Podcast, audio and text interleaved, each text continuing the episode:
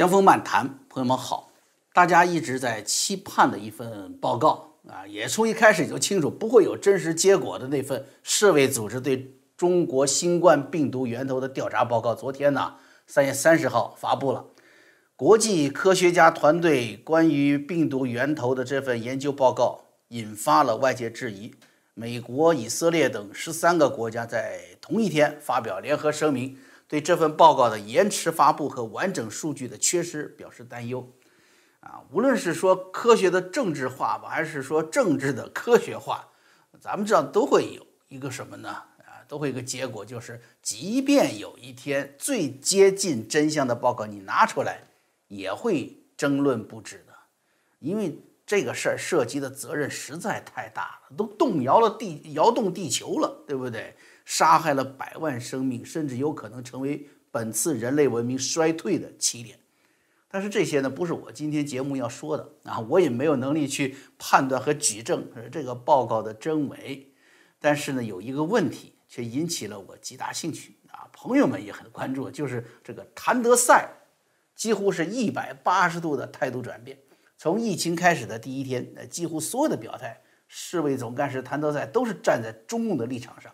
甚至世卫组织也是亦步亦趋的，是吧？对疫情危害程度的这个制定啊，啊，对全球防疫警告的这个发布，他跟着中共的指挥棒去转，哎，说让你轻就轻，让你严重就严重，啊，说人传人就人传人，人不传人就不传人。那个著名的谭德赛在北京接受习近平接见的时候，那个打弯的那条腿，就那张照片也风靡全球。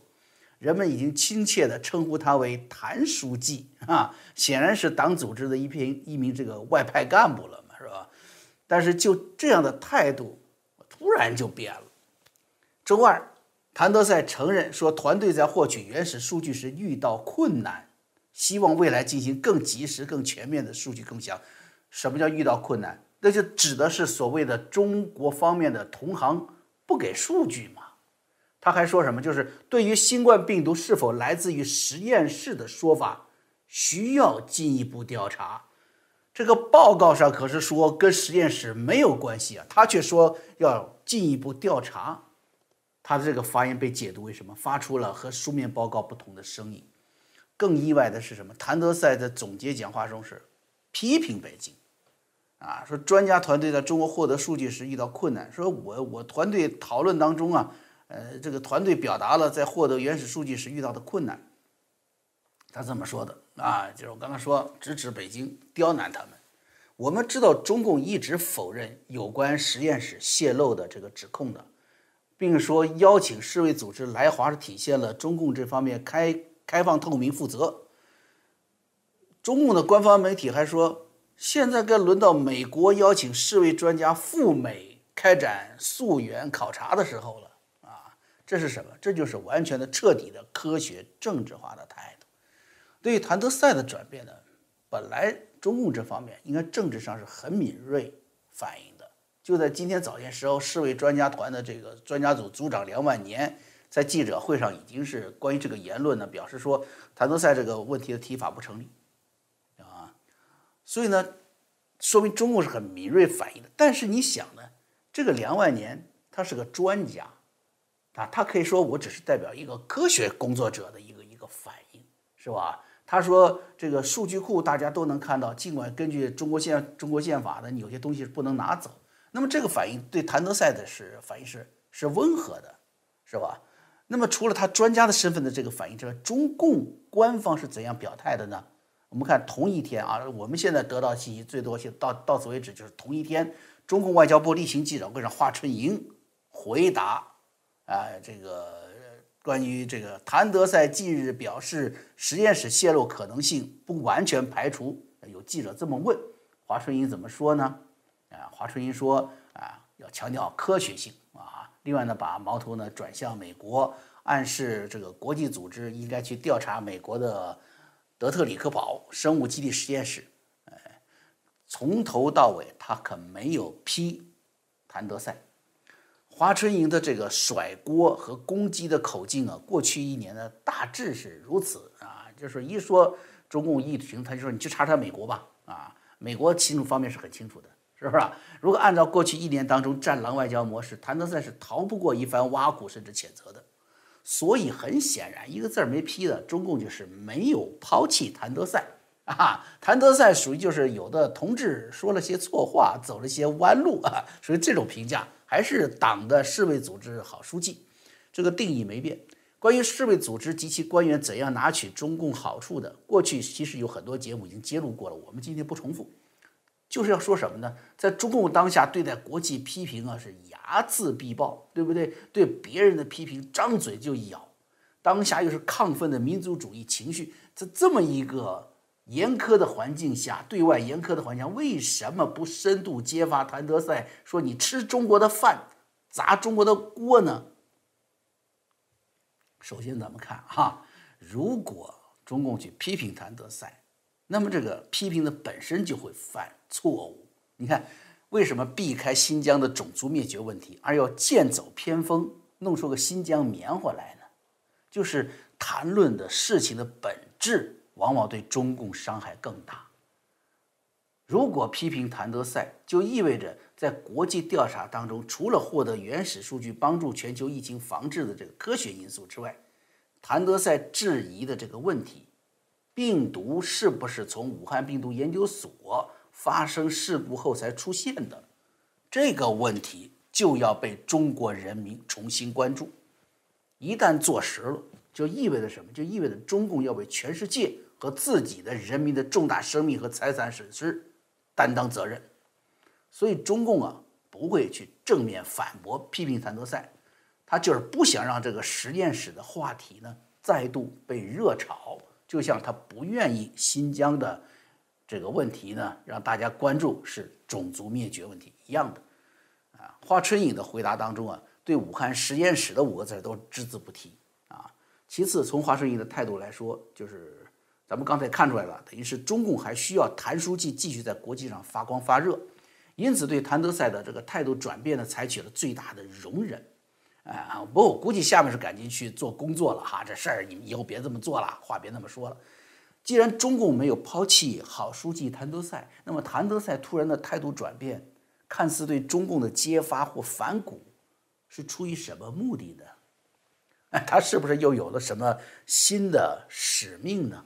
哎我们这里要回忆一下了啊，谁对谭德赛和世卫组织在疫情反应上批评最多，甚至直指谭德赛为中共服务的？谁？川普，对不对？那么又是谁为世卫组织背书来指责川普的政策失误的呢？很明显嘛，对不对？我们回忆一下，自从二零二零年二月份以来，美国民主党议员和各级政府官员几乎步调一致的去指责川普。对国内疫情的应对表现，从民主党的总统候选人参选一直到最后大选，川普的疫情应对措施几乎是唯一的民主党说得过去的可以有效打击川普的目标。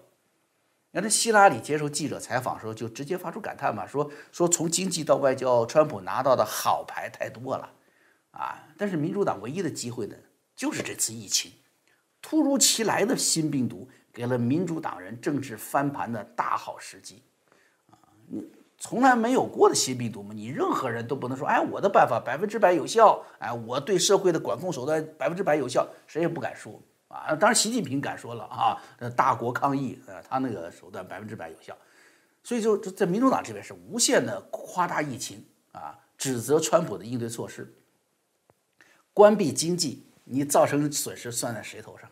谁当家谁负责嘛，对不对啊？你敢打开经济吗？哎，你打开经济，你法西斯，你无视生命，结果呢，经济垮下去了，对不对？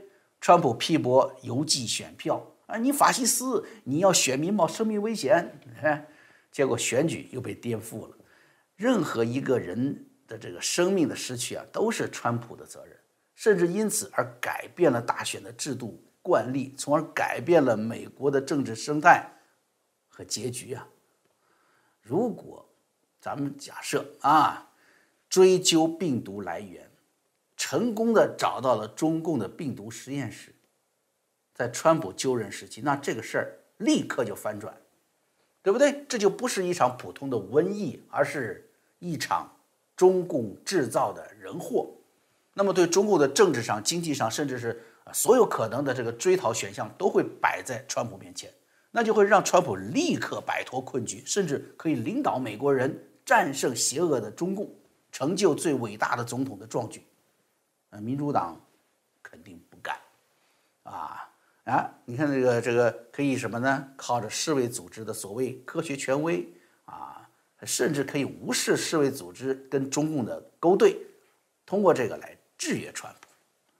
川普不得不用的，你看那个美国防疫最高权威是吧？福奇主任啊，始终把川普内阁绑架在科学防疫和世卫组织总协调框架之内。那你看这个福奇现在干什么呢？他又成了拜登政府的高级卫生顾问。哎，你说川普用过的人，拜登留下哪个了？就他呀！哎，川普的白宫贸易顾问纳瓦罗就揭露福奇，说他是新冠之父，资助武汉病毒实验室。你说福奇门能不清楚病毒哪来的吗？啊，美国卫生研究院曾经多年以来资助武汉病毒研究室。啊，有一个数字出来，叫三百七十万美元。当时白宫记者会上，记者问川普这个事情的时候，川普就问记者啊，他很有意思，问哪年的事儿啊？记者说二零一五年。川普接着说二零一五年那是谁是总统啊？你是吧？你说奥巴马们能不清楚病毒从哪儿来的吗？啊，因此啊，不仅是要封锁病毒从这个中共实验室流出的这个这个这个追究啊，通过这个。来限制川普反制中共、控制疫情、获得政治有利形势并赢得大选的胜算，他也得什么避免引火上身，追究民主党籍的这些政客们与中共当年勾兑导致了这个灾难，他得避免这个政治责任。哎，而现在变了啊，情况变了，什么？拜登已经上台了，疫情几乎在拜登登基的第一个星期就被媒体宣传的不那么严重了，关键的兰州。东边纽约，西边加州，最富有的两个州陆续开放，孩子们可以上学了。哎哎，你看这这是个很大的事儿啊！多少家庭为孩子上学的事牵扯在家里，痛苦的很啊！这这个要在社会主义国家，小朋友们一定会齐声高喊啊！是拜登爷爷、哈里斯奶奶让我们上学了，是不是？哎，新政府重回国际组织的外交方针是非常明确的，这是拜登政府的一个呃外交政策、外交方向。哎，所以呢，被川普下令断供啊，不给钱，这并正式宣布要退出世卫组织这个决定呢，就立刻被收回了。啊，一月二十号这个登基，一月二十二号就就就就下令美国重返世卫组织。但是，啊，话说回来了，世卫组织与中共的勾兑，世界看得清清楚楚，民主党看得也很清楚，拜登看得也很清楚。那么，拜登现在当总统了，他的重返当然要有条件。对不对？所以这也将成为什么？美国国，因为这个是国内两党，共和民主两党最大的公约数就是强硬对待中共，是不是？那么好，这种强硬对待中共的这些政策，在世卫组织、在国际组织上就是针锋相对的一个战场，在世卫组织这里。因此呢，总的来说，就是民主党在川普时代是扩大疫情，背书世卫组织。啊，现在呢，把政策迅速转向为什么呢？第一个就是务实对待疫情防治啊，该开学开学，该打开经济打开经济。前提是什么？你疫情它真的要控制住啊，这就需要中共方面高度配合，交出各项原始数据。你要不交，世卫组织拿不出这个好的报告来，美国方面就质疑这么来的，不干啊。第二是什么？要再次成为世卫组织的金主，但是要求世卫组织放弃成为中共的拉线木偶。你不能全听中共的，他们给的钱少，我给的钱多，你为什么不听我的？哎，民主党也得跟他谈论这个，更何况共和党在旁边也督着他，说是吧？你对中共你得硬啊，你不硬的话，我们反对你啊。民主党内部和他后面的金主也反对啊，所以他必须要杜绝或者是减少世卫组织成为中共拉线木偶的这种可能性。第三是什么呢？就是重提实验室与病毒的关系，这就是我们今天谈的这个主要问题了啊。无论就是说这个事儿能否最后成为就是可以落实查证的一个结果，那么这一条的查证的过程都将成为拜登政府与中共讨价还价的最重要的筹码。为什么？中共害怕呀，害怕你这个结果真的拿出来了，全世界都来跟他讨公道啊。这个道理呢，实际上就跟民主党在去年防止川普获得这样的结论道理是一样的。如果川普得到了这个中共病毒实验室泄露也好、制造也好，病毒这个结论出来一样，当权者一定啊可以用这样的结果，在获得巨额赔索赔，然后呢再化解国内矛盾，甚至把它用作战争导火索。让让当权者获得最高的社会控制权，哎，这是非常非常有利的哎一个动作，啊，因此呢，就是被戏称为这个中共支部书记的谭德赛啊，将在比中共强大的多的美国政治力量的扶持下，配合拜登政府做出调整。这一百八十度转弯这么过来的啊，发出与中共的隐瞒病毒真相不协调的声音来了。哎，你要问了，谭德赛为什么他不听川普的，非得这个时候呃转过来的？川普时候美国的力量也很强大呀，对不对啊？很简单，站队不同啊。你看，跟世卫组织千丝万缕的比尔盖茨，也是谭德赛的恩人嘛。什么比尔盖茨啊、索罗斯啊这些支持谭德赛管辖世卫组织的美国人，和当时的美国总统川普显然不是一路的啊。跟这个花美国政府的钱。呃，资助中共病毒大事业的奥巴马，还有奥巴马当时的副总统，现在的拜登政府呢，呃，他们是一路的，对不对？如果打个过去共产运动历史中共产国际和啊中共的土共的这个比方来说呢，谭德赛是从中共这个国际支部又找到了共产国际的家了，哎，找到了组织了。而事实上，朋友们，其实西方的这个很多左翼组织确实是可以啊，很确实的找到他们共产主义运动的根系的。从这个意义上来讲呢，谭书记呢还是谭书记啊，只不过是延安的同志变成了斯大林派来的人了，是这意思啊。这里面还有一个困惑，就是什么？就是你看，同一个真相，或者说同一个关注的方向，未来某一天将大白天下的真相，就是什么？病毒来源于中共病毒实验室这一条，为什么川普时期没有人去说？川普呢也用不上呢？其实有没有人说呢？有人说，川普用不上呢？他真的用不上，因为总统要用，你得有情报报告啊。我给大家举一个例子，同一个《纽约时报》啊，二零二零年十一月二十号的报告，当时他把勇敢站出来的严立梦博士。说成是右翼媒体和川普高级顾问与保守派的英雄，就给他进行了政治定位，你知道吧？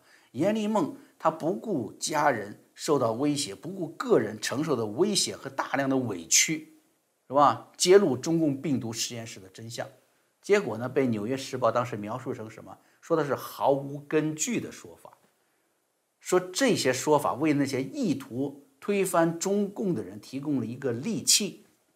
是什么？等于说的是在阴谋，哎，对中共不利。那么对美国保守派来说呢？说让他们可以迎合西方日益高涨的反华情绪，分散人们对川普政府应对疫情失败的关注。这就是《纽约时报》去年十一月二十号说的事情。哎，于是什么呢？于是一个对真相的这个探讨、追求，变成了阴谋。同一个《纽约时报》今天发表新文章，这报告出来他就说了：“说中共研究所的官员向世卫专家们保证，他们处理病毒与引发近期大流行的新冠病毒没有紧密关系。强调说，研究人员啊接受了这个这个中国中共官方的这个立场，说这些世卫官员呢啊没有对实验室这些官员的说法进行充分调查。这《纽约时报》什么意思？就开始强烈暗示。”实验室其实在这一场病毒当中有不可避免的责任角色，对不对？不仅媒体如此啊，就是翻手为云覆手为雨啊！哎，去年是你说病毒实验室，他说你是毫无根据的，是吧？你是阴谋论的一部分。到了今年呢，你不说，他还说了实验室可能是这个病毒的责任一部分。是吧不仅媒体如此，就连美国强大的国安机构、情报机构也是如此。情报监察人祖拉夫是在今年一月七号，也就是关键的一月六号那天，江峰就在国会山现场嘛，是不是？目睹那是可以说人生中最沮丧的一刻吧？啊，就在那一天的第二天，一月七号，祖拉夫向参议院情报委员会提交了一份十四页的报告，说情报界关于大选威胁的事情上呢是两极分化，威胁到破坏共和国的基础，甚至渗透到了情报界。这个分析人是明，他就说呢，这个其实情报界啊，那些拿出情报的人、干情报分析的人，他们在明显隐瞒中共干预选举的信息，因为他们不同意川普政府的政策。哎，这就是这个监察人员给国会的报告说的这种两极、两极分化。